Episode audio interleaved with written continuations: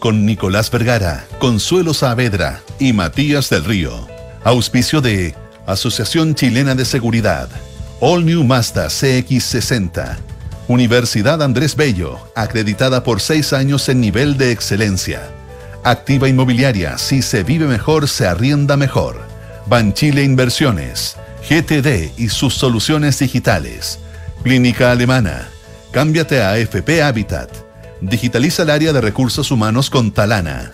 En Consorcio estamos contigo en tus pequeños y grandes proyectos. Y Mita Renta Car, leasing operativo y renting. Duna. Sonidos de tu mundo.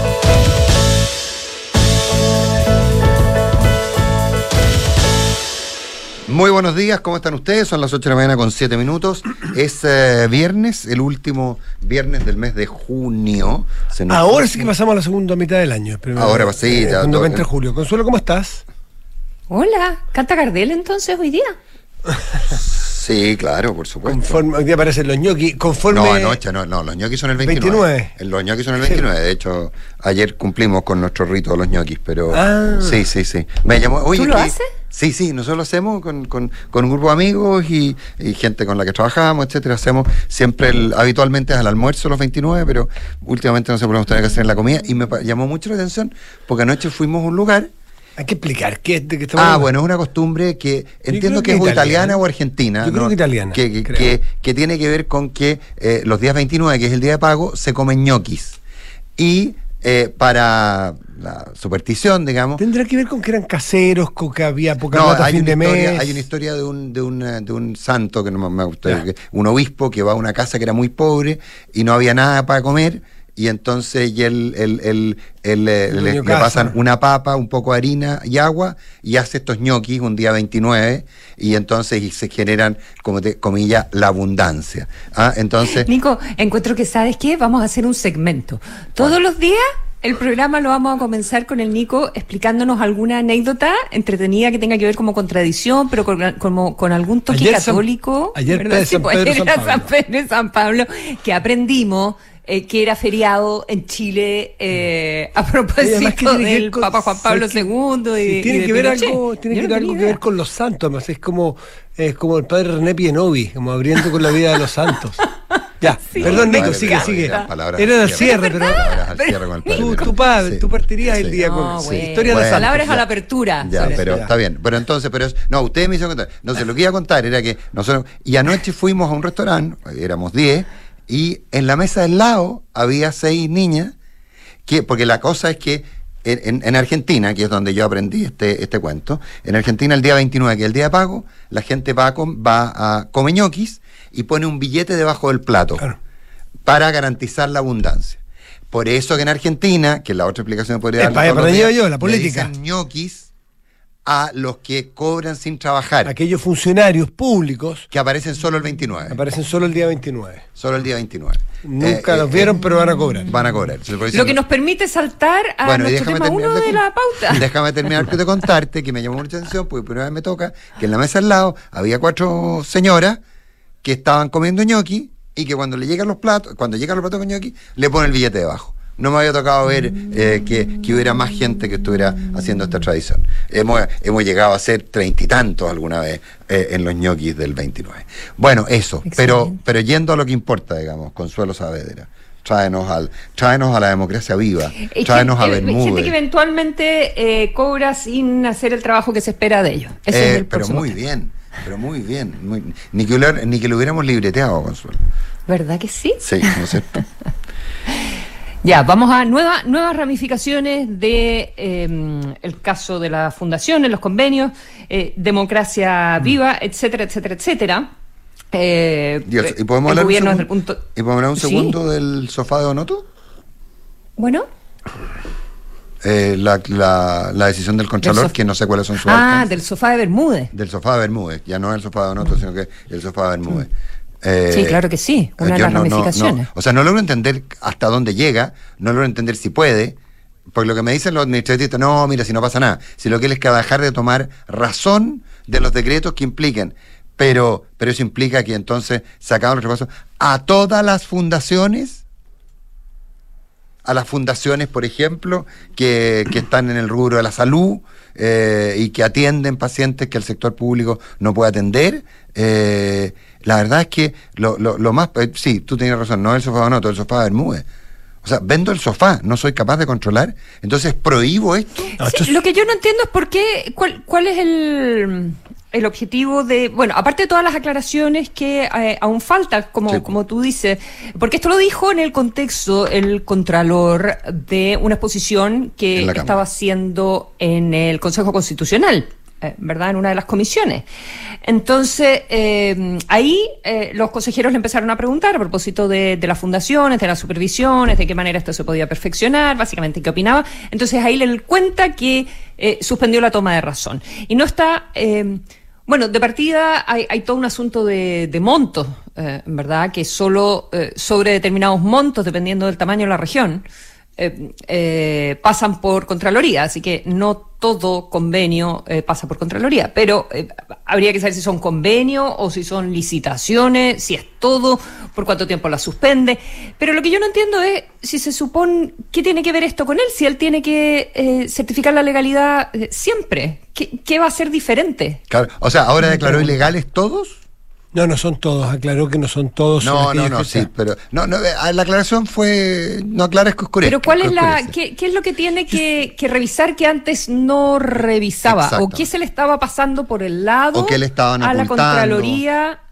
Em, Lo que sí tiene que ser una medida bastante temporal y de corto plazo, porque si tú paralizas el tercer sector, el sector de la, de la fundación, la ONG, en fin, eh, eh, además está sabido, ¿no es cierto?, que puede pasar.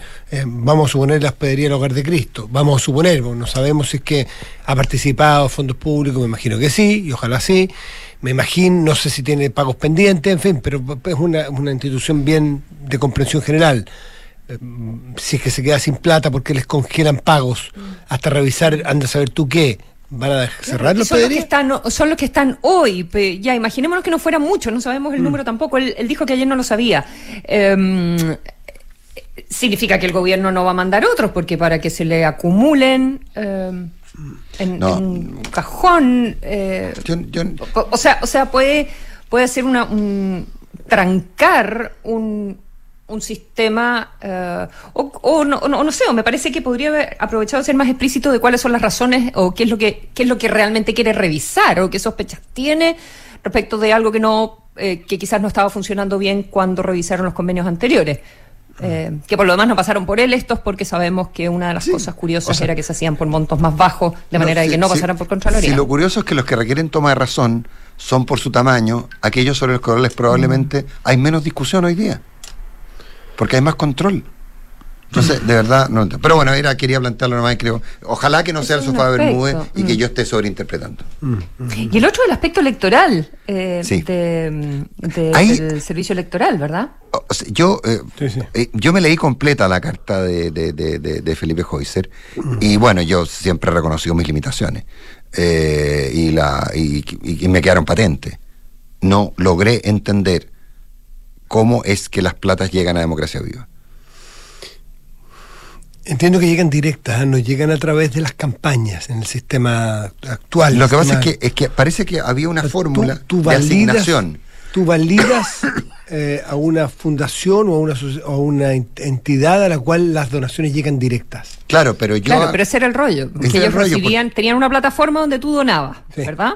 Donde todo el mundo que quería colaborar con la campaña del apruebo eh, iba a donar. Y se habían inscrito eh, por las particularidades de, este, de esta elección estas organizaciones de la sociedad civil eh, no, no, es exactamente ese el término pero es organizaciones eh, quizás alguien lo puede buscar. O sí estaba en la carta estaba en la carta la, como sea pero que son las organizaciones como por ejemplo Democracia Viva que que iban que iban a estar que iban a recibir eh, dineros, digamos. Pero el asunto es que se crea esta plataforma y entonces ahora lo que el CERVEL no está entendiendo bien es, eh, porque lo que dice Joycer en la carta es que em, las derivaban a una fundación y cuando llegaron a un tope, que era el mm. tope legal, dijeron, uh, está llegando más plata que eso. Entonces vamos a agregar a otra fundación, nos vamos a ir a otra. Y, esa otra era Democracia Viva, porque decía, bueno, es nueva, tiene una cuenta corriente limpia, recién abierta, entonces no se le van a confundir las platas con otras donaciones, con otras cosas. Y ellos recibieron cincuenta y tantos millones de pesos.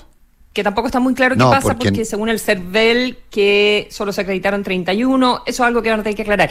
Pero el CERVEL quiere saber dos cosas. Uno, tiene dudas de si esto estaba realmente constituido como comando, ahora que aparece Felipe Heuser como eh, habiendo distribuido los dineros, eh, algo que él mismo explica. Así que yo me imagino que Felipe Heuser, eh, siendo una, pucha, una persona que ha armado organizaciones, empresas, un montón de cosas, alguien con mucho carrete. Y sobre todo en el mundo de la transparencia. Hace, Además, mucho rato. ciudadano inteligente. mucho rato. sobre este tema conoce.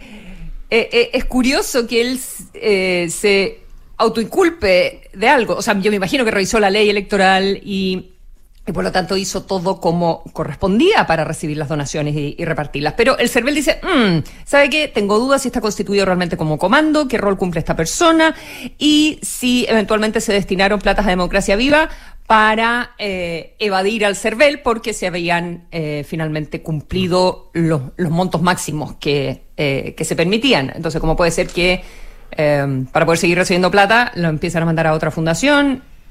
Eso queremos aclarar. Pero es una... Mm, es una, una, carambola, digamos, sorprendente, sobre todo porque el mismo Heuser había dicho, mm, a propósito de la gente que me está preguntando por esto, eh, le mandé esta carta al CERVEL. Y a Transparencia. cuál fue la participación de Democracia Viva en la campaña de la prueba. Y a Chile Transparente. Dijo, aquí están mm. todos los datos que ustedes necesiten. Ah, sí, pues se las mandó a Chile Transparente, Chile Transparente se las mandó al CERVEL. A los dos se lo mandó, aquí están los datos, lo que necesiten, porque aparentemente, por lo que he sabido, tiene los CARDEX antiguo, las carpetas, los archivos completos de boleta por boleta para poder justificar y de, los recursos que allí recibieron. Sí, pero el, problema es la diferencia entre los 50 versus los 30. Ahí, Exactamente. Ahí, empieza a saltar la primera duda, digamos. Pero, pero el punto Entiendo que él dice que los antecedentes que él tiene es que Democracia Viva recibió en 51 y no 30. Exacto. Según lo que a él le rendieron. Y el CERVEL dice que 30. Exactamente. Mm, eh, entonces, Democracia Viva, no, no, no sé qué, qué sí, de, de, hecho, yo ayer me tocó hablar con un amigo que, que, que, que había donado y, y, me decía, para mí me hubiera cargado que, que mi plata fuera a parar a la Fundación Democracia Viva. Eh, entonces, el problema práctico es el no control de quien donó pensando que le donaba un comando y no sabía o no entendió en mm. su minuto, porque parece que eso era transparente, no entendió que lo que estaba haciendo era que te estaba donando a otras organizaciones que a su vez tenían que rendirle el CERVEL. Ahora, lo curioso, ¿ah? lo curioso es que Democracia Viva, que estaba literalmente naciendo en esos momentos, estaba dando sus primeros pasos, eh, ¿por qué se buscó a esa fundación, a Democracia Viva?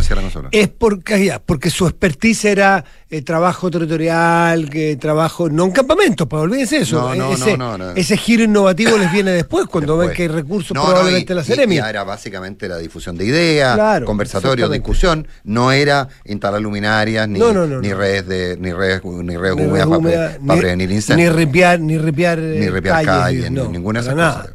Para nada. Ninguna de esas cosas. Mm. Ese giro lo, lo obtienen después. Mm.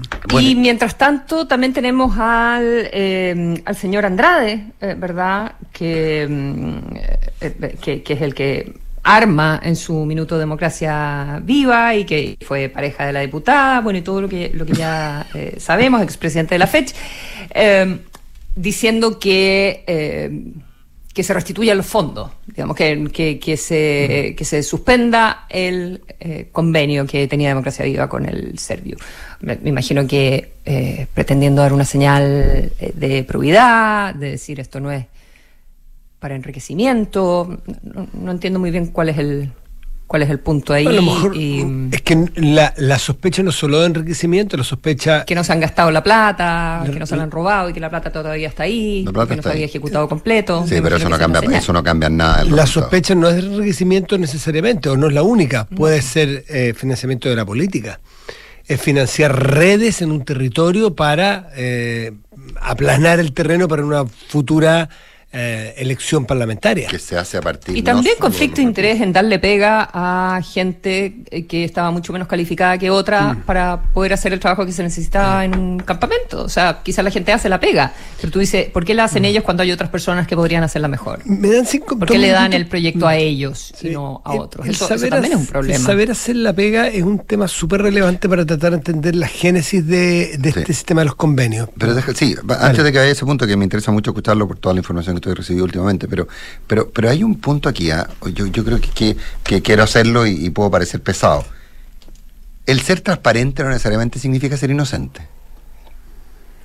O sea, muchas veces la mejor estrategia es, eh, ante un ataque, es eh, jugar a la transparencia total, abrirte completamente, mandar largas cartas, explicar hasta en detalle, para cambiarte de vereda.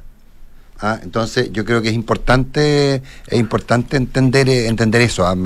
Eh, yo, como te digo, quiero ser un poquito pesado de repente, porque uno tendría la impresión, por ejemplo, respecto al caso de, de, Felipe Hoyser, de quien tengo la mejor impresión, pero, pero uno podría decir, ah, no, no, él, él está del lado de los buenos. No, él está hoy día eh, bajo, bajo la lupa eh, y, Matías se pone justo una lupa, que increíble. Digo lupa y se pone una lupa. Eh, para leer de Para leer. Eh, está bajo la lupa de, de, de, muchas instituciones, organizaciones y probablemente la justicia.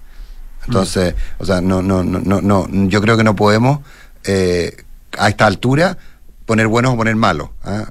y culpables e inocentes. Eso es un pequeño aporte. Te quería escuchar, Matías, con atención. Esto, esto nace en, en a raíz de, una, cosa que se llama la glosa número 5 del año 2015, 2015, en la necesidad de... Eh, se, firman, se firma esto de los convenios con las fundaciones. Hay partes en la génesis de todo esto, con unos montos determinados eh, y, bueno, y, funciona, pero funciona funciona con un a, a, fuego lento, si se quiere. Empieza a funcionar como ver los convenios de fundaciones con, eh, con el Estado.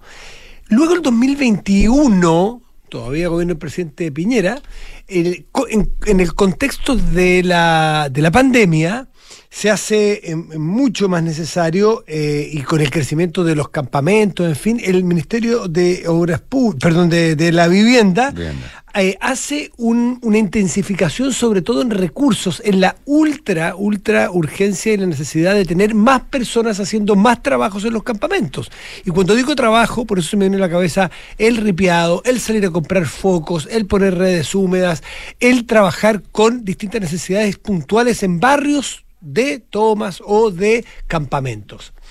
Y, esto hace que el ministerio, estamos hablando del gobierno anterior, eh, diseña un sistema, me cuentan personas que estuvieron en el diseño de ese sistema en su momento, que, que le meten muchísima más plata porque la necesidad era acuciante y a su vez, como contraparte, dice, bueno, ¿qué hacemos? Porque vamos a tener mucha más plata donándose, eh, entregándose a, estos, a estas fundaciones. Primero, ver quiénes son las fundaciones, exigir una experticia en los temas que se les vaya a pedir, pero sobre todo inventar un sistema que era muy interesante, que era una suerte de hacer competir a un trío de instituciones o de sombreros dentro del ministerio para controlarse cruzadamente. Mimbu, Serviu y eh, Ceremi locales. Entre ellos tienen que, ah, eh, ah, tienen que autorizarse, y son expertos distintos, para controlarse internamente de que las platas lleguen bien, lleguen a quien tienen que llegarle y se hagan las compras y las inversiones que hay que hacerlas. Dicho esto, esto jamás en ese momento jamás, yo por lo menos no tengo evidencia, nunca estuvo en el plan original, el que el Servio o el Ministerio le pidiera a cambio u obligara a las fundaciones a que contrataran a determinadas personas. Eso no estuvo nunca en la cabeza de nadie. Estos los antecedentes que hay son más bien del 2000, fines del 2022. Y lo que ocurrió aparentemente es que Democracia Viva lo que hace es que uno de los, el Ceremi, el señor Contreras, sí trabajaba eh, antiguamente en una de estas fundaciones, eh, una fundación que se llama Fractal, una fundación que sí tiene mucha experiencia eh, y un, expertise muy bueno en trabajo de campamentos en Antofagasta. Eso sí, con una adscripción muy, muy profunda y muy evidente de grupos más bien radicalizados o muy duros ideológicamente. eh, y que, que el señor Contreras, quien después es el Ceremi, que ya renunció, conocía desde su trabajo en la propia fundación que sí había participado de este proyecto original y cuando llega la seremía, aparentemente lo que, lo que yo he podido reportear, que se desarma este triunvirato que, que busca ser la virtud del control interno del Ministerio de la Vivienda para que estos, eh, para que estos recursos sean bien destinados. ¿Se entiende? O sea, él venía con mucha experiencia en campamentos, pero también en cómo operaba este programa. Y allí es este programa, ya él ya como Seremi y no funcionario de una fundación, eh, se desarma y las platas entran todas directamente a través de la seremía. Por eso es que él puede hacer estos tratos directos con democracia viva. Eso hacía grandes rasgos lo que les puedo contar de lo que estuve reporteando de la génesis de los tratos directos y de los convenios del Ministerio con fundaciones. Mm. A propósito del rol de los expertos, una persona que nos escribió por, por Twitter eh, ayer y yo le contesté y le mandé mi... porque nos había estado escuchando sobre a propósito de la contratación de los expertos dentro de las platas de los convenios, en, en fin y me mandó un, un mail que estaba para, para, nosotros tres, de hecho. Mm. Así que después se los voy a forwardear. No, pero me cuenta una cosa interesante. Eh, esta persona trabajó en el gobierno de Piñera, en el Ministerio de Educación, ¿ya? Entonces cuenta de unos convenios que tenían que, eh, que tenían que sacar para eh, elaborar, no voy a contar tanto detalle porque no me dijo si lo podía contar al aire o no con tanto detalle, en realidad le debía haber preguntado. Eh, bueno, pero que tenían que sacar un, entre comillas, producto, eh, ya que, em, que lo hacían por convenio por una cosa de que tenía que ser eh, muy rápido. ¿ya? Eh, tenían, muy, poco tiempo para, para hacerlo. Perdón, imagínate el serbio saliendo a comprar ripio para poder llegar o comprar luminarias cuando estás con un problema social en los campamentos. Perdón. Sí, esto no era de campamentos, ¿ah? Esta es una cosa que más tiene que ver con textos, pero de educación, ¿ya? Eh, eh, pero que no entrar al detalle, pero tenían que hacerlo en un, todos los años, en un tiempo muy rápido, sacar un producto, ¿ya? Em, bueno, entonces, em, eh, dice casi todos los años el área administrativa y jurídica del ministerio nos eh, presionaba, dice esta persona, para incluir en el convenio el gasto de los honorarios de los expertos, ¿ya? Que son los expertos que hacían un trabajo puntual, que el ministerio no tenía funcionarios para, de planta o a contrata con esa expertise en, en particular. Entonces era gente que trabajaba puntualmente en estos meses que se requería como consultores externos, ¿ya? Em, pero dice que todos los años, cuando se hacía el convenio, em, el ministerio, la, la, parte de administrativa y jurídica, eh, nos pedía que incluyera los gastos de honorarios de los expertos por varias razones. Uno, era más fácil subir el monto del convenio en un porcentaje mínimo que contratar por el ministerio a cuatro o a seis personas por separado. Dos, dice, desde los escándalos de los contratos honorarios sin sustento de principios del año 2000, los presupuestos para honorarios se han reducido en los ministerios y los requisitos para celebrarlos aumentaron. ¿ya? Y tres, los gobiernos prefieren obviamente reservar sus escasos presupuestos para pagar honorarios por sus contrataciones de personal de confianza más que para tareas técnicas. ¿ya? Ahora, esta persona dice que no le gustaba y que siempre le daba la pelea y en general siempre ganó. Em, a los abogados y al área administrativa del, ministerio porque decía, pero ¿cómo, cómo le va a pagar eh, la gente que ejecuta el convenio, cómo va, cómo se le va a pagar con esas plata si tienen que fiscalizar la, la calidad del trabajo. Le, parecía que había un conflicto ahí y que no iban a poder hacer bien su, su trabajo. Eh, pero me parece interesante eh, también entender las razones por las cuales en algunas áreas o en algunos ministerios las, las áreas administrativas y jurídicas podían querer contratar a los supervisores con las platas mm. del convenio mismo. Sí. Eh, y en un ministerio nada que ver, digamos. Claro. es que lo que pasa es que ahí lo, lo, lo que, lo que tú tienes, dada, dada la, claramente el problema práctico, es la manera en la cual el Estado está organizado y cómo se pierden niveles de eficiencia a partir de la centralización de las decisiones. Entonces, las decisiones descentralizadas, a las cuales la gente le tiene mucho susto porque se pierde control, generan finalmente que siempre haya una no voy a decir trampita, porque yo creo que no es trampa, pero que haya un, un, un, un desvío, un bypass, para poder legítimamente, desde la perspectiva de lo que la gente cree que es lo correcto, hacer algo que permita ser más eficiente tu trabajo. Oye, otra cosa El Estado necesita política por todos lados. Más política que jurídica o administrativa del Estado. En este reporteo que hemos estado todos bastante días conversando con expertos para tratar de entender aquí y allá, eh, curiosamente salen, bueno, el tema de democracia viva lo tenemos bien clarito todo, es muy nuevo y aparentemente hecho muy ad hoc un, traje hecho a la medida para, ¿no es cierto? Cosas que aparentemente o hasta aquí no suenan muy regulares por ser, por ser bondadoso. Pero lo curioso es que, que empieza a aparecer una, una, una situación, y es bastante extendida, donde fundaciones que han estado en la palestra, con casos puntuales, uno quisiera creer, o con yayitas, o con, o con posibilidad de sospecha de, de, actitudes, sobre todo políticas, sean las mismas que mucha gente muy seria y muy respetable, muy creíble, te dicen, oye, ojo, ojo con eh, eh, eh em, embadurnarlos a todos con el mismo... ¿ah? Porque son fundaciones con mucha experiencia que han hecho el trabajo y que lo hacen muy bien y que es, lo saben hacer pero estupendamente. Tú dices, bueno, pero ¿cuántas de esas se dedicaban a, lo podrían hacer bien, pero se dedicaban más bien a hacer plataformas políticas y a hacer campañas? Hay una explicación, según un experto, yo he mirado los Instagram de todas estas fundaciones que operan en, muchos de ellos y, tienen eh, una duplicidad de cosas. Uno, trabajos increíbles hay cientos de fotos, pero también entrecolados en algunas de ellas campañas políticas en favor de la prueba, en favor del presidente Boric, en su momento de campaña. Entonces uno dice, ¿estas son, son fundaciones que recibían plata para hacer trabajo en campamento o para hacer campaña política? O el trabajo en campamento tenía objeto político. Claro. O sea, ¿quién, te, ¿quién te puso la luminaria? Y mira, y la respuesta que me dio alguien que, no, naturalmente no podría decir quién es, pero que conoció el devenir de estas fundaciones, de las buenas y las serias, que están algunas de ellas puestas en cuestión, es que venía del gobierno anterior, dice, conoce muy bien el ministerio por dentro, me dice, ¿sabes lo que pasó? Fue un fenómeno que también se puede aplicar a otros a otros sectores de la sociedad, muchas de ellas se fueron soltando las trenzas políticamente a partir del estallido.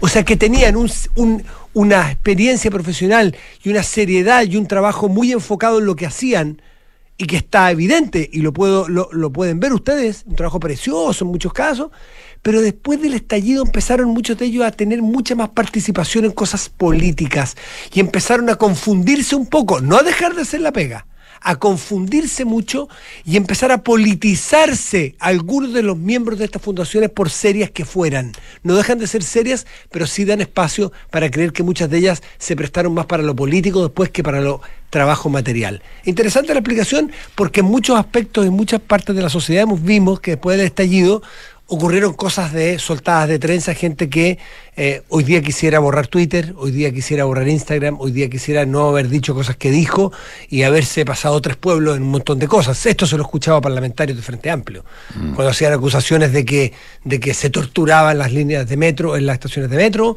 de que la violación de los derechos humanos aquí fueron prácticamente como las de Pol Pot, eh, cosas que estoy ridiculizando. Que volver, a clase era asesinar a la gente. Exactamente. Eh, y, así uno podría explicar el devenir político de algunas fundaciones muy serias que cometieron algunos errores. errores no es irregularidad, errores, digo. Oye, hemos, hemos prácticamente quedado, bueno, hemos jaspeado varios temas, pero eh, yo no quería dejar pasar eh, el que algunos consideran un cambio de opinión del presidente de la República respecto de caiga quien caiga, a empezar a blindar personajes. Lo conversaba más temprano con Isabel Caro, la información de la que yo dispongo, básicamente es que hay una, eh, que finalmente dentro de esta lógica de no, de no dimensionar el tamaño del problema, eh, es decir, la duración de él, se habrían tomado medidas muy rápidas. Por ejemplo, la caída de la subsecretaria de Vivienda hoy día es vista como eh, que dejó muy expuesto al, eh, al, ministro al ministro Monte, porque se eliminó una, una, línea, que, una línea de descarga de equipaje, por llamarlo de alguna manera, que podría ocurrir más adelante, y que tendría que ver con la, digamos, con, con ponderar mal la duración de la crisis y los alcances de la crisis. Pensar que se podía resolver con poco. Y entonces, y en el fondo la idea es no generemos, no generemos más, no cortemos más cabeza y eso explicaría este cambio. Pero quiero agregar otro elemento eh, en el poco tiempo que nos queda. Quiero agregar otro elemento y que es que eh, también aquí hay un problema práctico que, en esta lógica de las líneas rojas que plantea en su momento el ministro Marcel, eh, aquí hay, hay una pugna interna entre el socialismo democrático y a pro dignidad, por llamarlo de alguna manera, eh, en el cual eh, empiezan a aparecer ciertas líneas rojas. Eh, por ejemplo, el, para, para la, no sé si la permanencia en el gobierno, pero para la actitud del socialismo democrático respecto del gobierno, la, la, forma en que salga librado de esto el ministro Monte es muy relevante. Es muy relevante. Es decir, podría estar en tela de juicio, digamos, el apoyo del socialismo democrático al gobierno eh, si eh, este escándalo salpica, por ejemplo, y le cuesta la cabeza al ministro Monte. Eso es algo que uno ya empieza a escuchar. Yo se lo he escuchado eh, bueno, no, da lo mismo, no, no voy a decir a quiénes, pero se lo he escuchado a gente muy importante.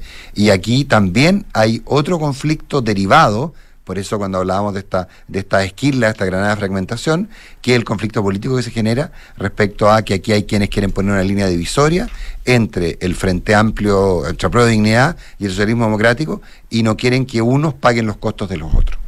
Eh, y hay quienes sostienen que no son tan inocentes ni los unos ni los otros. Eh, Aquí hay, esa es una nueva derivada. 8.36 minutos, sí, conduce el siguiente nivel con el Prime SUV híbrido enchufable de, de Mazda, fíjate. No es el Prime, que no me puse mis anteojos bien, es el primer, disculpen, ahora sí me pongo mi anteojito. Eh, es el primer SUV híbrido enchufable de Mazda, All New Mazda CX60, crafted in Japan. ¿Tú sabes la gracia que tiene eso? Que tú, los híbridos se cargan las baterías habitualmente en el funcionamiento, pero también tú llegas a tu casa y lo enchufas. ¿Sí? Entonces es más, es más eléctrico, tiene más, ah. en la hibridez es más eléctrico que, que mecánico. Mira tú, ¿eh? Mazda. Hay muchas razones para estar en Habitat. Más del 82% de sus clientes están satisfechos con el servicio recibido, porque tu AFP no da lo mismo. Cámbiate a Habitat. AFP Habitat, más de 40 años juntos haciendo crecer tus ahorros. En búsqueda de tener un departamento, tu departamento o, una, o casa propia, Consorcio lo hace realidad. Con su crédito hipotecario obtiene hasta 30 años de financiamiento con tasa fija y asesoría experta. Simula y solicita tu crédito en consorcio.cl. Una vez más, la Universidad de Andrés Bello se posicionó en el primer lugar en Chile en el prestigioso ranking de impacto Times Higher Education por su aporte y cumplimiento de los objetivos de desarrollo sostenible de Naciones Unidas. Gestiona fácilmente las solicitudes de vacaciones de tus colaboradores con Talana y dedica más tiempo a tu equipo. Conoce más en talana.com. Los amigos de GTD nuevamente nos sorprenden. GTD es distribuidor Starlink autorizado. Así, la mayor cobertura de fibra óptica se une con la mejor conexión satelital para brindar la más alta continuidad operacional a las empresas. En GTD hacen que la tecnología simplifique tu vida.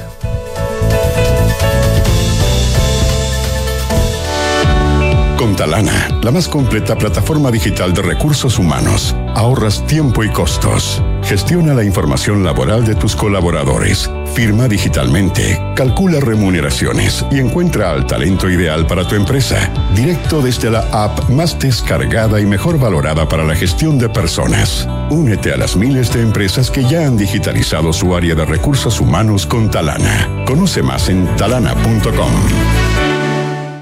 Vecina, ¿va saliendo para la pega ya? ¿Tan temprano? Sí, no me diga nada, estoy durmiendo poco porque al Jorgito aún no se le regula el sueño y eso me tiene muy estresada. ¿Pero no pensaba en pedir ayuda a un psicólogo? Supe que la H ahora tiene atenciones de salud mental por videollamada para todas las personas, no importa si no está afiliada. ¿Y con FONASA igual? Sí, con valores accesibles incluso para ISAPRES y particular. Ya, voy a llegar a pedir una hora.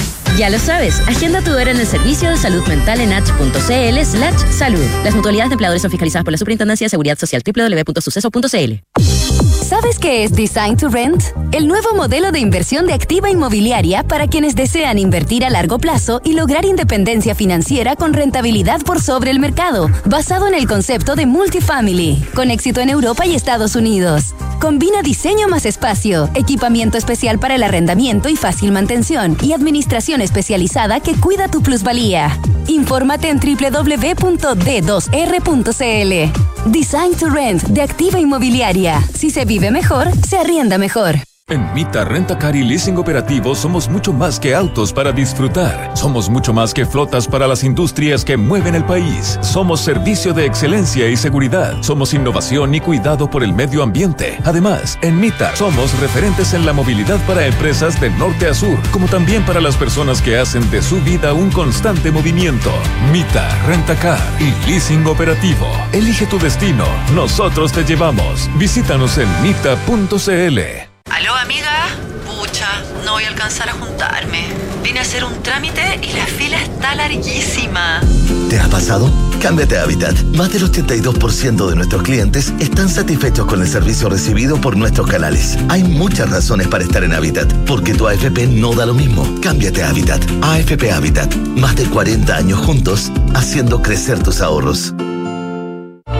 Somos GTD y sabemos que cada empresa, sin importar su tamaño, tiene múltiples necesidades.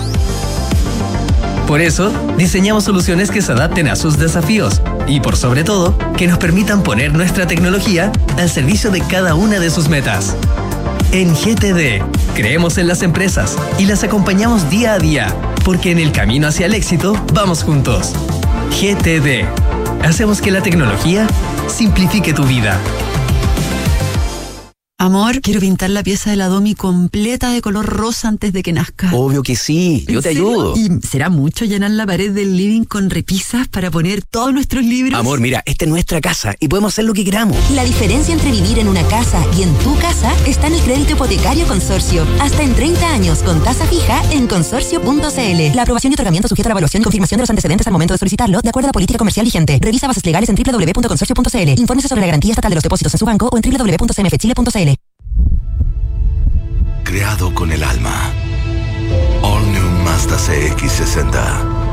El primer SUV híbrido enchufable de Mazda. Con un diseño sofisticado y elegante hecho a mano por artesanos japoneses. Prepárate para sentir la potencia de sus motores. Conócelo en Mazda.cl. All New Mazda CX60. Crafted in Japan. Darko Center. Universidad Andrés Bello fue reconocida como la mejor universidad chilena por el prestigioso ranking de impacto de Times Higher Education, que mide el aporte al cumplimiento de los Objetivos de Desarrollo Sostenible de Naciones Unidas. Un orgullo para la universidad, que desde su quehacer aporta a la construcción de una mejor sociedad. Universidad Andrés Bello, acreditada a nivel de excelencia en todas las áreas. Atreverse no es fácil, más cuando debes invertir. Pero cuando inviertes en Banchile Inversiones, no estás solo, estamos contigo. Porque creemos que invertir es para todos, no solo para expertos, para todos. Solo hay que atreverse. Invierte en tus metas, invierte en tus sueños. Estás en Banchile Inversiones. Atrévete a invertir. Descarga la app Mi Inversión. Banchile Inversiones. La marca Banchile Inversiones comprende los servicios prestados por Banchile Corredores de Bolsa CA y por Banchile Administradora General de Fondos CA. Porque queremos volver a encontrarnos. Recuperemos y revitalicemos nuestra ciudad. Súmate este 5 y 6 de julio a la decimosegunda Conferencia Internacional de Ciudad. Conversaremos con William Fulton, experto en gestión de suelo y desarrollo económico, y con Catherine Paquette, doctora e investigadora en políticas urbanas y habitacionales. Acompáñanos a proyectar inversiones y estrategias para avanzar en estos desafíos. Más información en conferenciaciudad.cl. Organiza Cámara Chilena de la Construcción. Hablemos en off. Nicolás Vergara, Consuelo Saavedra y Matías del Río están en Duna.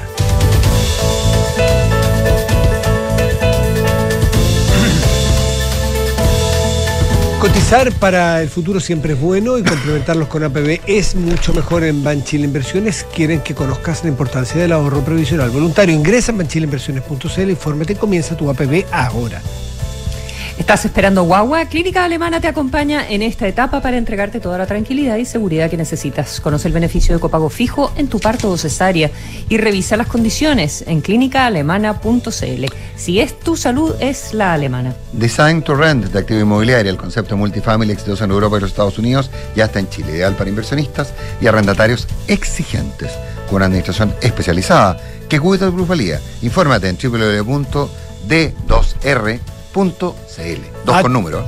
Atención, empresarios, Mita Rentacar es tu mejor aliado para impulsar tu negocio con arrendos mensuales de camionetas urbanas, mineras y furgones. Obtén tarifas especiales y solicita tu convenio en mita.cl o al 223 60 8633. Moviliza tu empresa con Mita Rentacar. Suma a tu equipo a los más de 2,7 millones de trabajadores que ya son parte de la mutualidad líder del país, de una con la H, Asociación Chilena de Seguridad. Son las 8 de la mañana con 44 minutos, hablamos en Off en Raduna y tomamos contacto con Stephanie Gill, gerenta de energía para América Latina y el Caribe del Banco Mundial. Stephanie, ¿qué tal? Muy buenos días, gracias por estar con nosotros. Muy buenos días, Nicolás, Consuelo, Matías, es un placer estar con ustedes. Eh, Stephanie, Usted, como Banco Mundial, ustedes han planteado una línea eh, importante, 150 millones de pesos, de dólares, perdón, de pesos no sería mucho, de dólares, eh, para financiar proyectos de hidrógeno verde en Chile. ¿Cuál es el estado del arte desde la, desde la perspectiva del Banco Mundial del hidrógeno verde en Chile? Ah, muchísimas gracias. Sí, sí, son 150 millones de dólares y estamos eh, apostando a la tecnología en primer lugar porque vemos el hidrógeno verde como una, un energético nuevo que realmente puede ayudar a descarbonizar grandes sectores de la economía. Y, por ejemplo, como pueden ser el transporte de carga, eh, como puede ser las eh, industrias pesadas como cemento, siderurgia y eh, con derivados como el amoníaco, sectores que son bien, bien estratégicos para Chile, como la minería y también como fertilizante para agricultura más verde.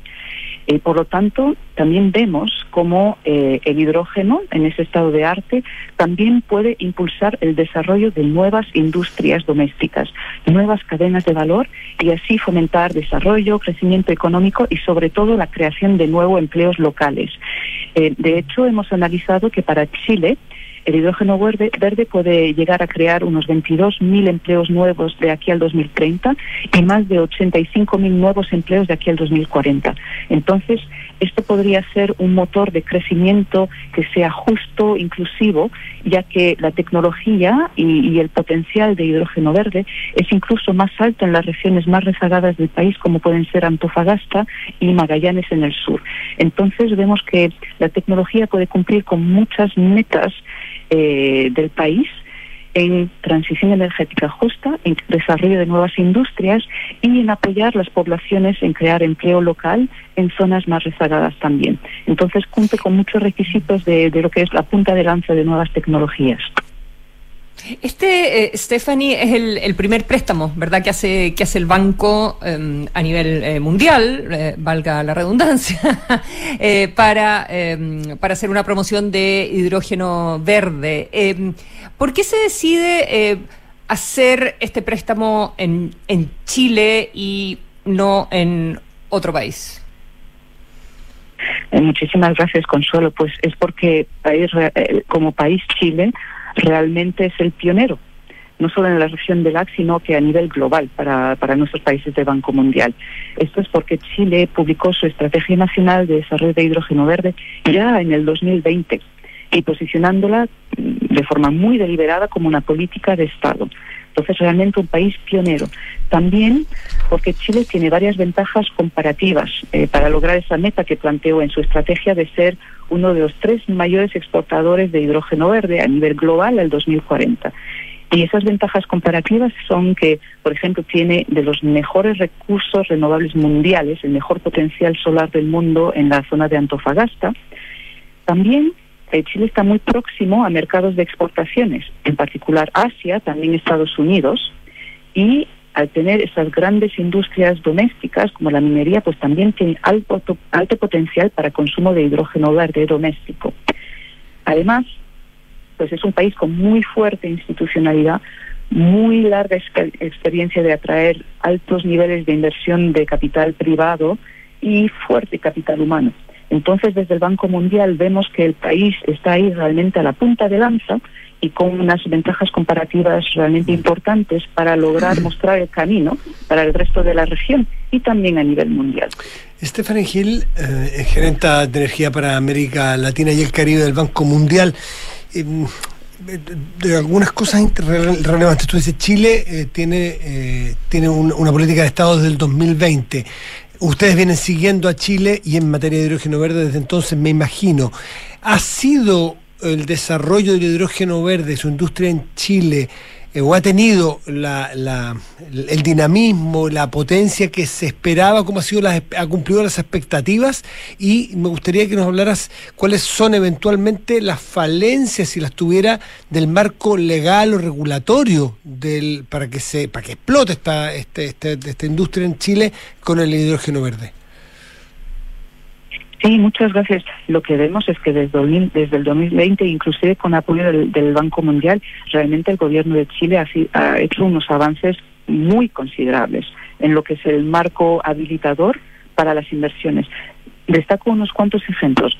Por ejemplo, a raíz de la estrategia del, del 2020, pues se avanzó mucho en temas regulatorios sobre cómo pues, el manejo seguro del hidrógeno, por ejemplo, la certificación de origen eh, del hidrógeno verde, porque para poder exportarlo, pues se tiene que tener un mecanismo de certificación muy claro.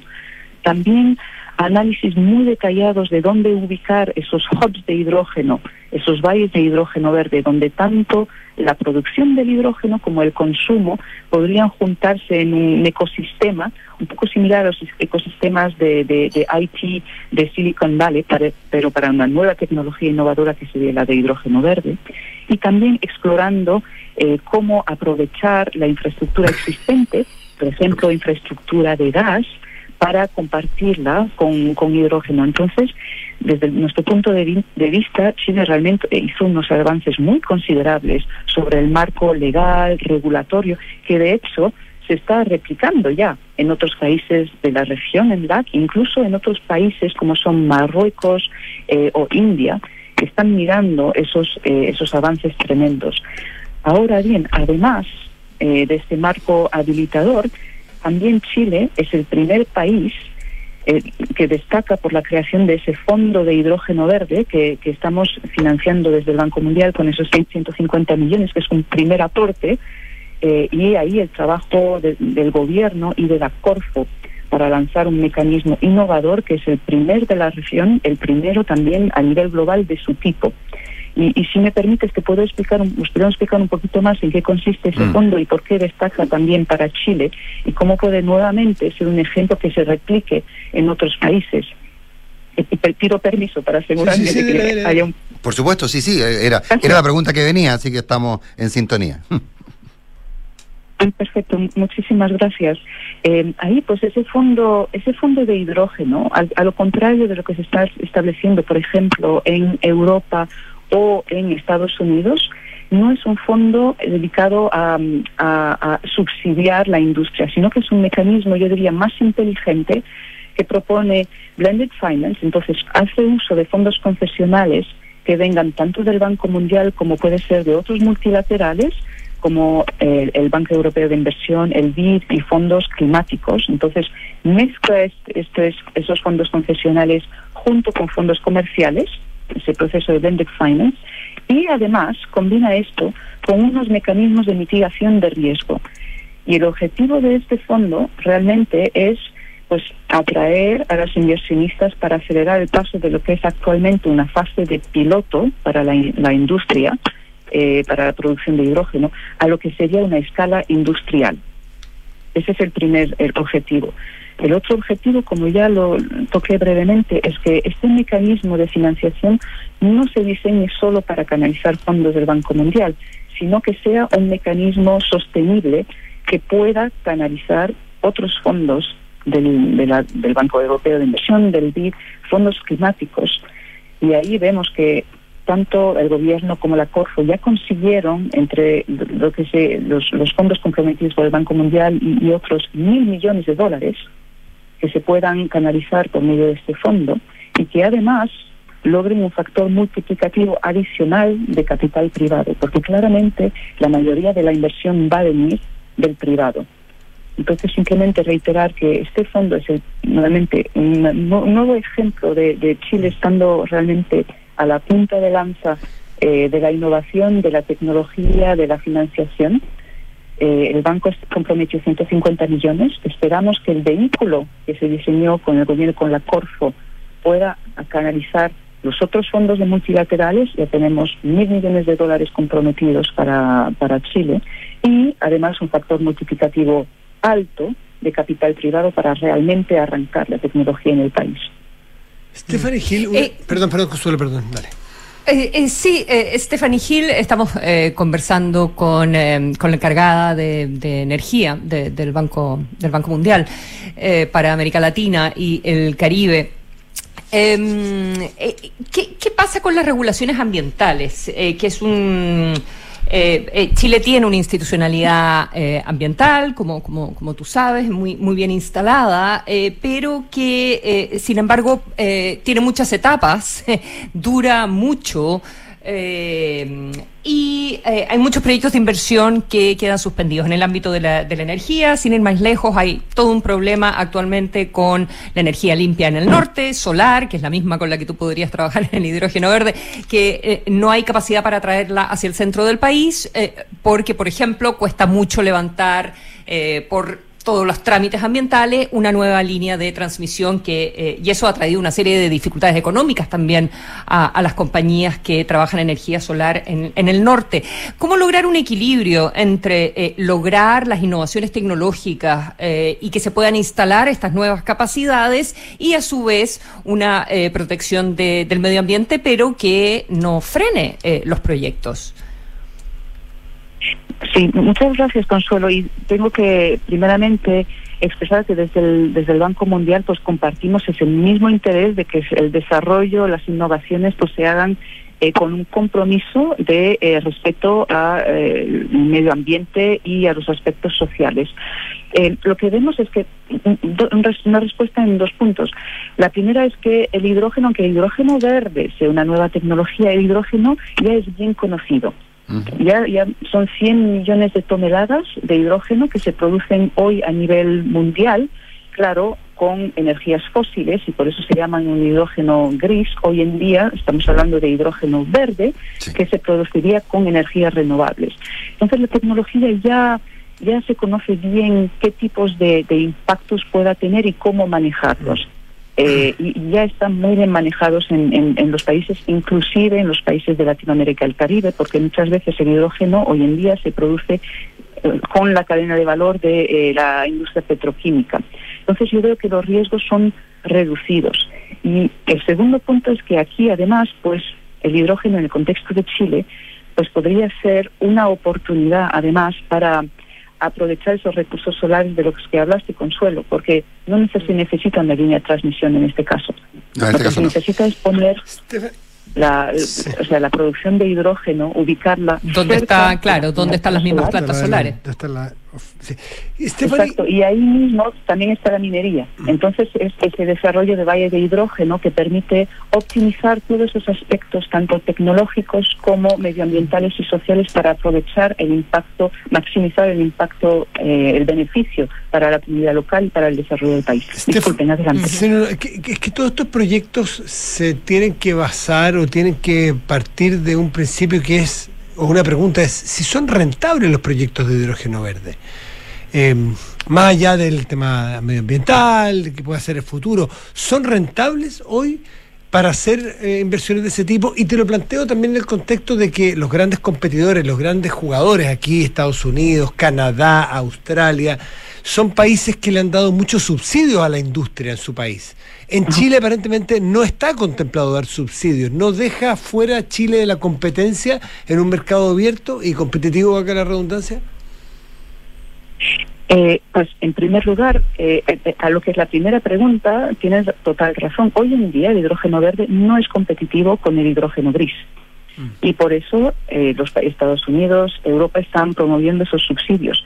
Este es el papel de este fondo de hidrógeno verde que se diseñó nuevamente en colaboración con el gobierno, la CORFO y el Banco Mundial. Es el, objetivo es por medio de esos eh, ese blended finance, la participación de fondos concesionales por una parte y de esos mecanismos de mitigación de riesgo, de cerrar la brecha de viabilidad financiera de los proyectos de hidrógeno verde.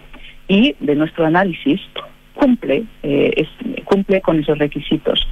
Y además, al tener Chile esas ventajas comparativas de las que ya hablamos, costos de producción de, energías renovables bajísimos, de los más bajos del mundo, tiene esas ventajas comparativas. Entonces, junto con las ventajas comparativas nacionales y ese fondo de hidrógeno verde, que, que se constituye en Corfo, pues se, se hace el hidrógeno verde de Chile competitivo a nivel global eh, y de hecho, nuevamente, Chile tiene ese objetivo de ser de los tres mayores exportadores globales al 2040. Y eso me lleva a la segunda parte de, tu pregunta, que es, ¿Chile puede competir? Pues sí. Eh, eh, no sé si leyeron, hay una publicación recién del Hydrogen Council de este mes, que prevé que para cumplir con las metas globales de descarbonización al 2030, que es mañana, al 2030, se tienen que invertir unos 700 mil millones de dólares en hidrógeno verde e hidrógeno bajo carbono. Eso significa que el mercado global es enorme, enorme. Y Chile va a encontrar su espacio. Es, es de forma muy cierta. Stephanie Gil, un millón de gracias por estar esta mañana con nos- conversando con nosotros. Muchísimas gracias. Buenos días. Muy bien, gracias. A Y- ustedes. Y nosotros nos vamos. Ya viene información privilegiada. Buenos días. Nos vemos lunes, Consuelo Matías.